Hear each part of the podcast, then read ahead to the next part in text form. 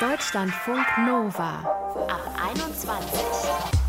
Heute mit Dominik Schottner. Ein Haus im Grünen kaufen, für die Familie vorsorgen, sich immer mal bei der Oma melden. Das waren so die Ratschläge, die mir mein Vater gegeben hat. Vielleicht auch, weil er nicht ganz so gut war darin, in dem, was er mir geraten hat. Meine Mutter, die war eher so auf der zwischenmenschlichen Ebene unterwegs oder ist sie immer noch. Danke, bitte sagen, aber auch mh, hm, dann doch mal ein bisschen skeptisch sein, wenn einem jemand doof kommt, aber erstmal offen für alles sich zeigen, weil fast alles hat ja auch seine Berechtigung. Ob wir wollen oder nicht, unsere Eltern prägen uns, geben uns Werte mit und das merken wir oft erst Jahre später, wenn uns dann auffällt, oh je, ich bin dann doch ein bisschen so wie die, auch wenn ich es vielleicht gar nicht wollte. Das ist unser Thema in diesem Ab 21 Podcast und weil ihr jetzt schon ein bisschen was über mich wisst, richten wir den Fokus in diesem Podcast nachher mit der Entwicklungspsychologin Maike Watzlawick auf euch und schauen, was die Wissenschaft dazu zu sagen hat. Jetzt aber zoomen wir erstmal ganz tief rein in die Leben von Vanessa und ihrem Vater Gianni Jovanovic. Vanessa ist 25, studiert Wirtschaftspsychologie in Köln. Ihr Vater Gianni ist 43 und war 16 und 17, als er Vanessa und ihren Bruder bekommen hat. Heute ist er Unternehmer, er ist Performer und zweifacher Opa und wie Vanessa engagiert er sich für die Rechte der Sinti und Roma und jetzt sind sie beide bei uns. Hallo. Hi. Hallo. Das war ja mal eine tolle Anmoderierung. ja, wirklich voll schön. Dankeschön. Danke. Da kommt einiges zusammen in so einem, auch wenn es bislang noch eher ein, ein, junges Leben ist bei euch beiden. Aber Vanessa, hast du heute schon einen Moment, wo du gesagt hast, ai, ai, ai, ich bin dann doch wie mein Papa? Also heute, ich weiß es nicht, ich glaube, das sind so unbewusste äh, Prozesse oder Verhaltensmuster, die dann ja, mitgegeben werden äh, von den Eltern und die spiegeln sich dann halt auch im Alltag es passiert meist, glaube ich, unbewusst, dass mich dann aber auch andere Leute darauf aufmerksam machen und mir sagen, boah, Vanessa, du bist gerade wie dein Vater oder Vanessa, du bist gerade wie deine Mutter. Ne? Und mir das äh, erstmal selber nicht äh, auffällt, aber dann mache ich so Dinge und dann denke ich mir auch so, boah, Vanessa, du bist gerade wie dein Vater. Und früher als äh, junge, pubertierende äh, Frau hat mich das relativ gestört, weil da hatte man ja so eine Phase, so ja, ich will mich zu meiner eigenen Persönlichkeit entwickeln und nicht irgendwie ein Klon meines Vaters oder meiner Mutter sein. Und da war es mir auf jeden Fall auch wichtig, dass ich meinen eigenen Charakter finde. Und da hat mich das manchmal gestört. Und ich habe dann auch diesen Abnabelungsprozess gebraucht, diese gewisse Distanz. Genau, kommen wir gleich noch zu, sozusagen, wo ihr euch was Eigenes aufgebaut habt in dem Sinne. Gianni, genau. sag, mir, sag mir noch kurz, ähm, wann findest du, ist dir deine Tochter am ähnlichsten und wann merkst du, oh je, ich bin wie meine Eltern. Oder vielleicht auch, oh toll, ich bin wie meine Eltern. Äh, ja, das sind unterschiedliche Situationen. Also gerade ist so eine Situation, ich habe auch so diese Begabung, Menschen so direkt so, ich kann direkt durchreden, weil ich halt so viel einfach auch im Kopf habe. Und da sind Vanessa und ich uns schon sehr ähnlich, finde ich. Oder wenn wir Quatsch machen. Wenn wir Quatsch machen, genau. genau. Oder wir uns auch ähnlich. wenn wir uns diskutieren, also es ist so, dass argumentativ sie mir die einzige Person wirklich die einzige ist, die mir wirklich ebenbürtig ist. Ich zeig dem einfach den Spiegel, weißt du? so. mhm. Und aber in welchen Bereichen seid ihr denn anders? Seid ihr unterschiedlich, Gianni? Ich glaube, gerade in Streitsituationen ist Vanessa jemand, die zum Beispiel länger braucht, um wieder sich zu versöhnen. Ich bin da vielleicht etwas schneller. Wahrscheinlich liegt es daran, dass ich äh, das auch lernen musste in meinem Leben, Menschen zu vergeben, gerade in Menschen, mit denen man innige Beziehungen führt, sehr intime Beziehungen, liebevolle Beziehungen, das heißt Eltern, Partner, Kinder und so weiter. Da passieren ja oft Auseinandersetzungen und da ist Vanessa manchmal ein bisschen sturer und ich bin dann meistens etwas weicher. ich glaube, das heißt begütiger, oder? Wenn gütiger? So, ja. Bin ich gütiger? Ich glaube schon. Also ich glaube, dass das auch so mit dem Alter kommt, dass du halt ein bisschen Gnade zeigst. Ne? So, okay und dass man das auch im Laufe des Lebens lernt, ne, mhm. um so zu vergeben. Und ich bin da gerade noch so in einer Phase, wenn ich mich irgendwie verletzt fühle, äh, dann ziehe ich mich ein bisschen zurück und brauche dann einfach meine Phase, mhm. um mich davon äh, zu genesen, also mhm. um wieder sozusagen zu heilen. Und ja. dann kann ich wieder auf die Person zugehen. Ne? Also da würde ich mir auch gerne wünschen, dass ich da ein bisschen eher wie du bin, ein bisschen. Aber oh Gott. Das, das äh, passiert dann vielleicht auch in Zukunft irgendwann. Aber jetzt bin ich noch an dem Punkt, noch ein bisschen stur. Ähm, äh, streitet ihr euch auch über solche Fragen? Also, Gianni, dass du deiner Tochter zum Beispiel sagst, so, hör mal, das ist wichtig mit so, mit so, wie sie es gerade nannte, Güte oder so Großmut sozusagen, dass man irgendwie ähm, verzeihender ja. ist? Oder ist das etwas, wo du ihr dann einfach auch, ja, sie ist jetzt 25, die lange Leine lässt?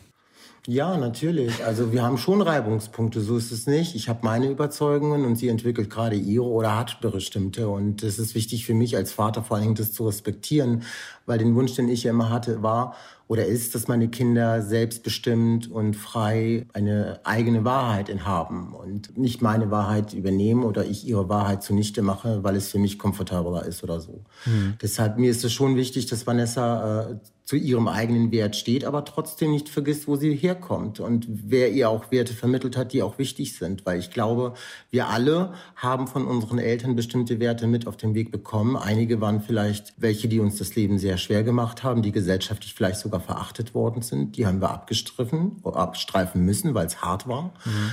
Und Neues haben wir erfunden und geben es weiter als Vermächtnis an unsere Kinder. Was ist dir denn am wichtigsten weiterzugeben? Welcher Wert, Johnny? Verzeihen, denke ich. Also jemanden zu vergeben, ist ein Wert, finde ich. Das ist etwas, wo man sehr lange drüber nachdenken muss. Wie weit, wie bereit bin ich, wie reflektiert bin ich und was ist der Mehrwert dieses Vergeben? Was bringt es mir am Ende des Tages? Und das ist, glaube ich, etwas, was viele Gedanken mit sich bringt bei Menschen, die in schwierigen oder in schmerzhaften Situationen waren. Und äh, ich glaube, das ist ein ganz großer Wert, den jeder Einzelne für sich, aber auch im Kollektiven, gerade in der Familie, etablieren muss. Es muss aber auch kultiviert werden und gepflegt werden, weil sowas ist nicht selbstverständlich. Deshalb sage ich, es ist immer Bewegung da, es muss immer eine gewisse Dynamik sein, was Werte betrifft. Aber sie müssen im Endeffekt das Fundament der Familie stützen können und darauf müssen sich alle Beteiligten in der Familie einigen. Ja, Vanessa, das klingt nach einer relativ hohen Bürde im, im Sinne von, da diesen Werten auch gerecht zu werden. Hast du das Gefühl, das ist so? Oder ist das für dich ganz normal, weil dein Papa und die ja, Familie das so vorleben? Also genau, also für mich ist das was äh, Selbstverständliches, ähm, weil ich damit aufgewachsen bin und diese Werte mir auch schon früh anhand des Verhaltens meiner Eltern schon wiedergespiegelt wurden und ähm, ich die natürlich auch mit Ehre adaptiert habe und natürlich auch irgendwann an meinen Kindern weitergeben werde.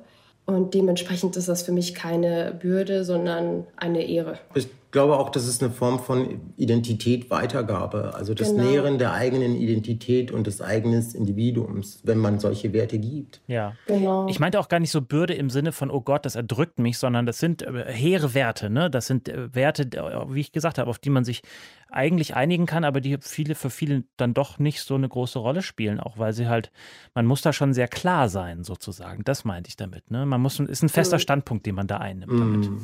Vanessa, also wenn man so jung ist wie du, mit Mitte 20, verzeihen einem andere ja auch gewisse Fehltritte und so. Ich habe das halt von meinen Eltern auch vorgelebt bekommen in meiner Familie, dass Verzeihen bei uns ein sehr, sehr wichtiger Wert ist, weil wir Roma, wir verzeihen ja jeden Tag so schön, also du sagst das immer so schön, ne? das, was uns passiert. Ähm, wir sind vom Rassismus betroffen, von Ressentiments und äh, von Marginalisierung. Und das macht ja was mit uns. Und trotzdem verzeihen wir jeden Tag. Ne? Mhm. Und es ist halt auch eine, also, wenn ich kurz ergänzen darf, Vanessa, es ist eine Form von Strategie auch, die man auch entwickeln muss. Eine Coping-Strategie, also eine Überlebensstrategie. Genau. Dadurch, wenn du zum Beispiel als Volk, wie das da auch Sinti und Roma, äh, so weit in den Familien und in den Generationen Verfolgung und Genozid und äh, Segradierung erlebst, dann macht das natürlich auch bestimmte Werte einfach auch noch mal heiliger und wichtiger. Genau, also in der Familie, in mm. der Kernfamilie wird der Zusammenhalt natürlich mm. auch noch dadurch noch stärker. Mm. Ich glaube, ich verstehe es so, aber was ich, ähm, da würde ich gleich gerne noch mal ein bisschen mehr drauf zu eingehen, vor allem mit dir, Gianni. Ähm, Was ich mich aber noch interessieren würde, ähm, Vanessa, jenseits der Werte, die dich sozusagen auch als Roma ausmachen. Ihr lebt ja in Deutschland in der Gesellschaft auch mit ganz anderen Menschen zusammen, die andere Werte vielleicht mitbringen. Was von denen hast du für dich übernommen, die ganz anders sind vielleicht als die, die von deinem Vater und deinen Großeltern und der ganzen Familie kommen? So eigene Werte, wo dein Papa sagt, ah, interessant, habe ich vielleicht noch nicht so gesehen. Wenn ich jetzt drüber nachdenke, fällt mir da gerade nichts ein, weil ich glaube, so meine Eltern, meine Familie haben mir grundlegende Werte mitgegeben, die auch in der Mehrheitsgesellschaft vertreten sind, ne? wie zum Beispiel Respekt, Liebe, Anerkennung, Wertschätzung, Dankbarkeit. Und diese Werte sind ja auch sowohl in der Roma-Community als auch in der Mehrheitsgesellschaft etabliert. Ja. logischerweise irgendwie, ne? Also warum ja. sollten die sich unterscheiden? Ich wollte nur, Also, vielleicht gibt es ja. irgendwas, wo, Gianni, vielleicht sagst du, ach ja, Mensch, ähm, habe ich so noch nicht gesehen. Ich kann behaupten, dass ich von meiner Tochter und von meinem Sohn einfach sehr viele Werte mitbekommen habe. Und zwar einfach mal auch sich überzeugen zu lassen, dass man nicht mehr immer im Recht sein muss als Vater, sondern dass man von seinen Kindern auch lernt und dass man seine Kinder auch entsprechend auch um Rat fragen kann und darf, zu sagen, hey Vanessa, ich habe ein Problem hier, was meinst du, was ist dein Eindruck dazu? Ich habe das geplant, Kind, komm her, sag mir, was du dazu denkst. Ich glaube, dieses mit einbeziehen, diese Teilhabe in der Familie an bestimmten Prozessen, das ist etwas, was ich schon auch durch die Forderung meiner Kinder auch etabliert habe, weil ich habe auch das adaptiert, immer quasi auf den Vater zu hören. Das kannte ich ja auch. Und klar war das auch in meiner Erziehung auch irgendwo, ploppte es auf. Aber meine Kinder haben mir klar gemacht, nee, Papa, da muss eine Zäsur her, du musst uns mitmachen lassen. Und das ist ein Wert, den ich sehr wertschätze, den ich von meinen Kindern habe. Stichwort Zäsur. Gianni, du hast ja auch mit Anfang 20 eine, einen relativ klaren Kontrapunkt gesetzt gegen das Leben, das sozusagen dir vielleicht angedacht war. Du hast sehr jung geheiratet. Als Teenager, habe ich schon gesagt, bist du Vater geworden. Dann mit Anfang 20 hast du gesagt, Leute, das ist alles super, aber ich bin eigentlich auch schwul. So. Und hast dich dann von deiner Frau getrennt. Inwiefern war das sozusagen auch ein, ja, ein Schritt in die andere Richtung der Werte deiner Eltern oder deiner Familie? Also ich glaube, dass meine Eltern schon sehr, ja, ein familiäres Erdbeben durch mein Outing erlebt haben. Das hat schon alle, sage ich jetzt mal, Sicherheitssysteme, die sie hatten und auch Wertsysteme, die sie hatten, ins Wanken gebracht. Weil es erstmal ein Haufen Angst war, dieses Homosexuellsein. Was ist das? Das ist auch nur in den ganzen Stereotypen bekannt gewesen und es gab keine Verbindungen zu Menschen, die homosexuell waren. Also herrschte da einfach eine ganz große Sorge und eine ganz große Angst, dass es etwas ist, was mir noch mehr das Leben schwer macht, zusätzlich dazu, dass ich Roma bin. Das war die Sorge meiner Eltern. Mhm. Aber auch natürlich auch, was sagt die Familie, was sagen die anderen, wie stehen wir da, inwieweit glauben die Menschen, dass alle jetzt in unserer Familie schwul sind. All diese ganzen Gedanken haben da schon eine Rolle gespielt. Aber es war trotzdem wichtig, dass ich äh, meinen Eltern die Wahrheit sage, weil es bringt nichts einfach auf einer Lüge basierend, äh, Beziehungen in den wichtigsten Safe Space zu führen, die man hat. Und das ist nun mal die Familie. Deshalb in einer Familie muss man sich im wahrsten Sinne des Wortes nackt machen, damit man klare Verhältnisse schafft. Ja, und das, was du gerade über dich angesprochen hast, den Lernprozess, den du durch deine Kinder durchgemacht hast, haben den deine Eltern durch dich auch gemacht? Ja, oder? haben sie gemacht, Ja? ja. Doch, das haben sie schon gemacht. Also, naja, bei meinem Sohn hat es nicht ganz geklappt, aber jetzt, wo mein Sohn auch schon erwachsen ist und seine Kinder schon sehr groß sind, äh, die haben schon einiges verstanden, insbesondere, dass wir nicht mehr in der Situation sind, unsere Kinder so früh verheiraten zu müssen. Das war etwas, was mein Vater ja auch aus bestimmten Umständen ja auch gemacht hat, weil er das auch von seiner Familie kennengelernt hat, von seinen Eltern und das halt eben weitergetragen hat. Für ihn war es in Anführungszeichen normal und überlebensnotwendig. Ja. Aber ich musste es nicht mehr machen, weil ich nun mal halt einfach in einem anderen Privileg lebe und einfach Grundbedürfnisse und Grundexistenzen bei mir gesichert sind und deshalb meinen Kindern und meinen Kindeskindern, meinen Enkelkindern quasi ein freies und selbstbestimmtes Leben ermögliche. Ja. Vanessa, wenn du deinen Papa so reden hörst über seine Geschichte, die ja noch viel, viel umfänglicher ist, das können wir jetzt an der Stelle gar nicht vertiefen. Das gibt es aber auch schon an anderen Stellen. Du hast jetzt noch keine Kinder, ne? Dein Bruder hat zwei Kinder. Genau. Aber möglicherweise, keine Ahnung, ob das ein Thema ist, wenn es eins ist, was sind so Werte, die du denen auf jeden Fall vermitteln willst? Da bin ich mal gespannt. Ich finde, dass Respekt vor den Menschen, Respekt vor den Tieren, Respekt sogar vor den Pflanzen was Wichtiges ist und Respekt vor unserem Planeten, das werde ich auf jeden Fall meinen Kindern vermitteln und auch den Respekt vor Menschen, die in der Mehrheitsgesellschaft nicht als in Anführungszeichen als Norm gesehen werden. Das ist mir besonders wichtig, dass meine Kinder da Zugang äh, zu haben. Und äh, ich werde meine Kinder auf jeden Fall früh sensibilisieren auf diese Themen, damit sie einfach auch eine bessere Zukunft gestalten. Und die Arbeit, die wir ja hier machen, die ist ja für die nächste Generation.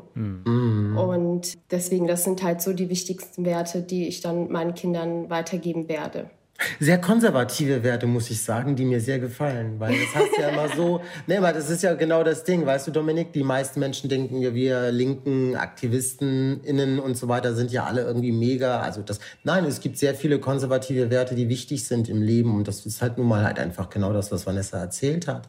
Und wir können ja alles neu gestalten. Wir haben ja die Möglichkeit, über Werte und über Prozesse, die wir brauchen in einer Gesellschaft, auch offen zu diskutieren und zu debattieren um einfach äh, Progression im demokratischen Zusammenleben zu schaffen. Das meine ich jetzt wirklich jetzt auf, auf Deutschland gesetzt. Also das, was wir in unseren Familien lernen.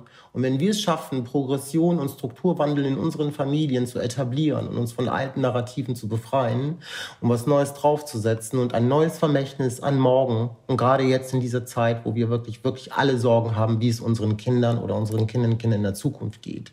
Da müssen wir, die heute erwachsen sind, einfach mit den Jugendlichen partizipieren. Ein schönes Schlusswort von Gianni Jovanovic. Wir haben mit ihm und mit seiner Tochter Vanessa gesprochen über ihre Wertevorstellungen, die natürlich ganz eng verknüpft sind mit ihrer Herkunft als Roma. Ich danke euch beiden. Ich danke dir. Gerne. Deutschlandfunk Nova haben wir eben gehört von Vanessa und ihrem Vater Gianni, dass sie sich doch auf sehr viele Werte einigen können. Respekt für Menschen, Respekt für Tiere, auch Respekt für Pflanzen haben wir gehört. Verzeihen können, hat Gianni gesagt, ist ein wichtiger Wert. Das sind sehr basale, sehr wichtige Werte, auch für das Funktionieren einer Gesellschaft. Aber ist das ein Selbstläufer, dass Eltern uns so prägen, wie jetzt bei Vanessa und Gianni zum Beispiel? Oder gibt es da vielleicht auch einen ganz anderen Weg, dass man über den Widerstand zum eigenen Glück und zum eigenen Wertekanon finden kann?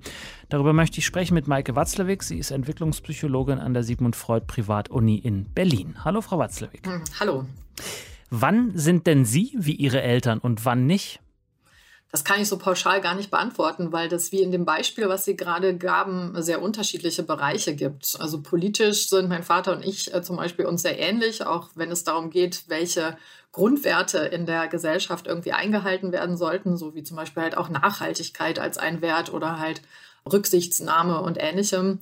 Bei manchen anderen Sachen sind wir durchaus äh, in Diskussion gewesen über die Zeit, aber haben uns mit manchen Gebieten auch angenähert, weil zum Beispiel die Generation meiner Eltern über manche Dinge noch gar nicht so gut informiert gewesen ist, wie zum Beispiel sexuelle und geschlechtliche Vielfalt und wie man damit umgehen kann. Mhm. Äh, von daher, dass sich da um die, über die Zeit auch was geändert. Auch Eltern können von ihren Kindern lernen. Ja, das haben äh, Vanessa und äh, Gianni uns auch eben erzählt. Gerade Gianni hat das gesagt, dass er von seinen Kindern viel gelernt hat. Bevor wir sozusagen jetzt äh, darüber reden, wie man Werte annimmt, was ist für Sie eigentlich ein Wert? Ein Wert, also grundsätzlich ist erstmal ein Orientierungsrahmen für unser Denken und Handeln, wo äh, wir dran festmachen, was ist eine gute Handlung, was ist eine schlechte Handlung, auch womit fühle ich mich gut, äh, womit fühle ich mich nicht gut. Also es hat auch Einfluss auf unsere Emotionen, die das bewerten, was wir hier gerade getan haben. Also grob gesagt würde ich sagen, es ist erstmal ein allgemeiner Orientierungsrahmen für das Denken und Handeln von Menschen. Mhm. Und die werden wie gebildet?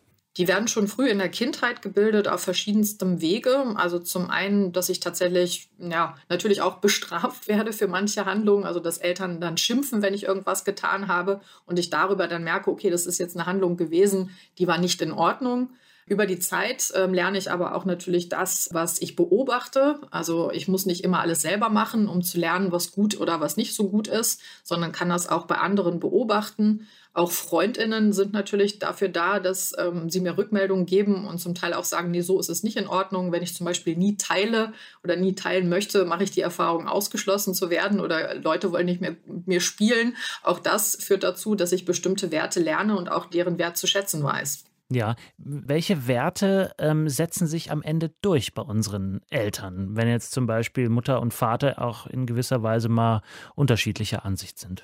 Es kommt darauf an. Also einerseits setzt sich der durch, der in gewissen Situationen dominanter sein kann und also vehementer dann halt auch anderes Verhalten sanktioniert. Also das kann natürlich auch mit Machtpositionen innerhalb der Familie zusammenhängen.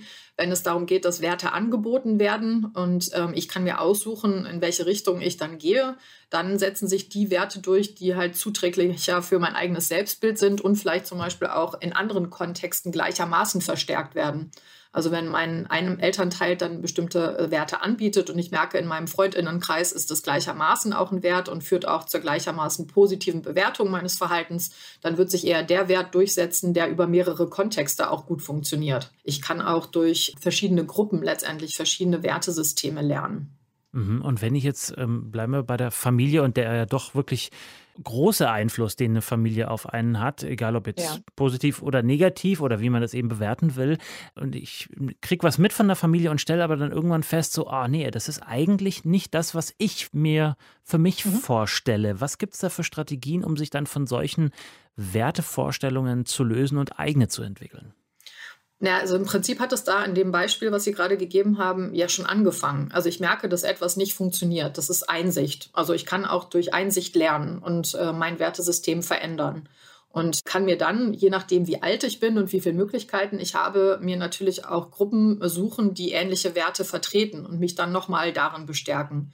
Wenn ich noch sehr abhängig von der Familie bin und sehr auf diese angewiesen, dann werde ich diese Werte vielleicht auch erstmal für mich behalten und erst im Verlauf, je autonomer ich werde, diese dann auch ausleben. Aber ich kann natürlich dann auch ganz bewusst nach Informationen suchen und schauen und so gibt es Leute, die ähnliche Werte vertreten wie ich und wenn ich diese finde, verstärkt sich das dann auch nochmal.